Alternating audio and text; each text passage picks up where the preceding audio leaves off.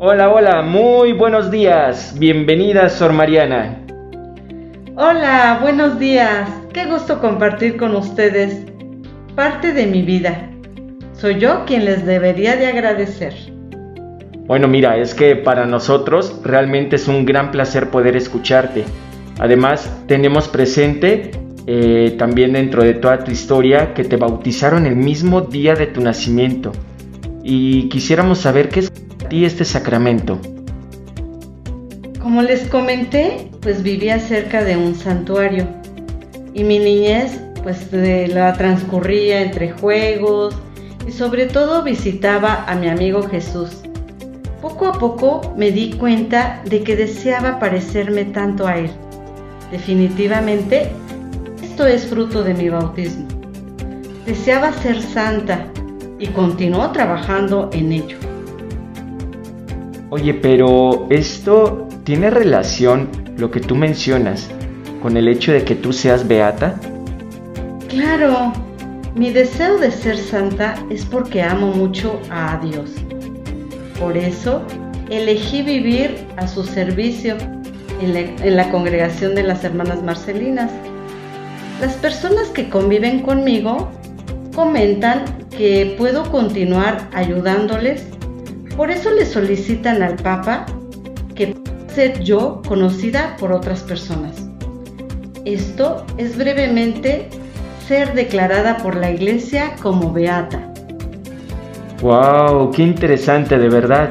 Eh, entonces, ¿nos podrías compartir un poco cómo fue tu vida como religiosa? Sí, pues mira, mi vida como consagrada fue principalmente como educadora de las jóvenes. En aquella época era un internado. Por lo tanto, me esforcé constantemente a través de la humildad e incesante práctica de las virtudes. Deseo tanto que cada alumna sea fuente en la fe, en las virtudes cristianas como en las mujeres virtuosas de la Sagrada Escritura.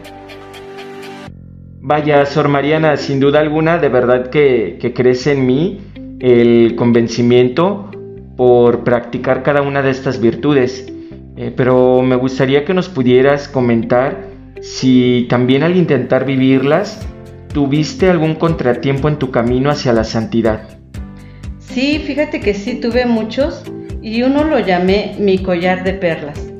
Se trataba de un tumor maligno en la garganta, el cual me causó una hinchazón en el cuello. Por eso lo cubría con una bufanda.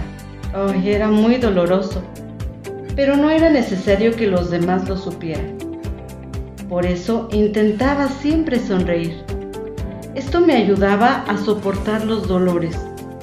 En ocasiones sí tuve que interrumpir mis clases, fíjate. Vaya, Sor Mariana, hijo, lamento que sucedió. Seguramente fue algo muy difícil.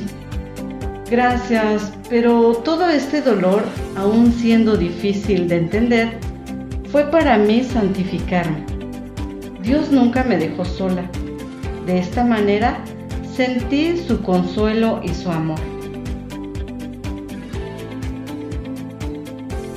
Y bueno, pero también nos gustaría que, nos compartieras, que nos dijeras qué consejo nos podrías dar a la comunidad educativa.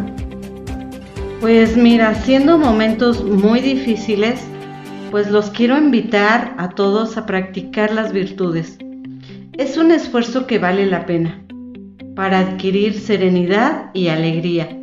Al vivir y y al ser coherentes con el Evangelio, que proclamamos.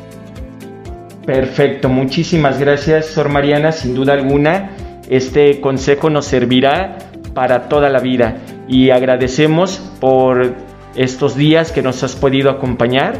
También agradecemos a cada uno de nuestros radioescuchas que han estado aquí al pendiente. Gracias a ustedes. Que Dios los bendiga y los cuide siempre. Muy bien, nos despedimos, agradecemos por estos tres días que nos han acompañado. No olviden que también el día de hoy tenemos nuestra trivia para que puedan contestarla. Muchas gracias y hasta pronto.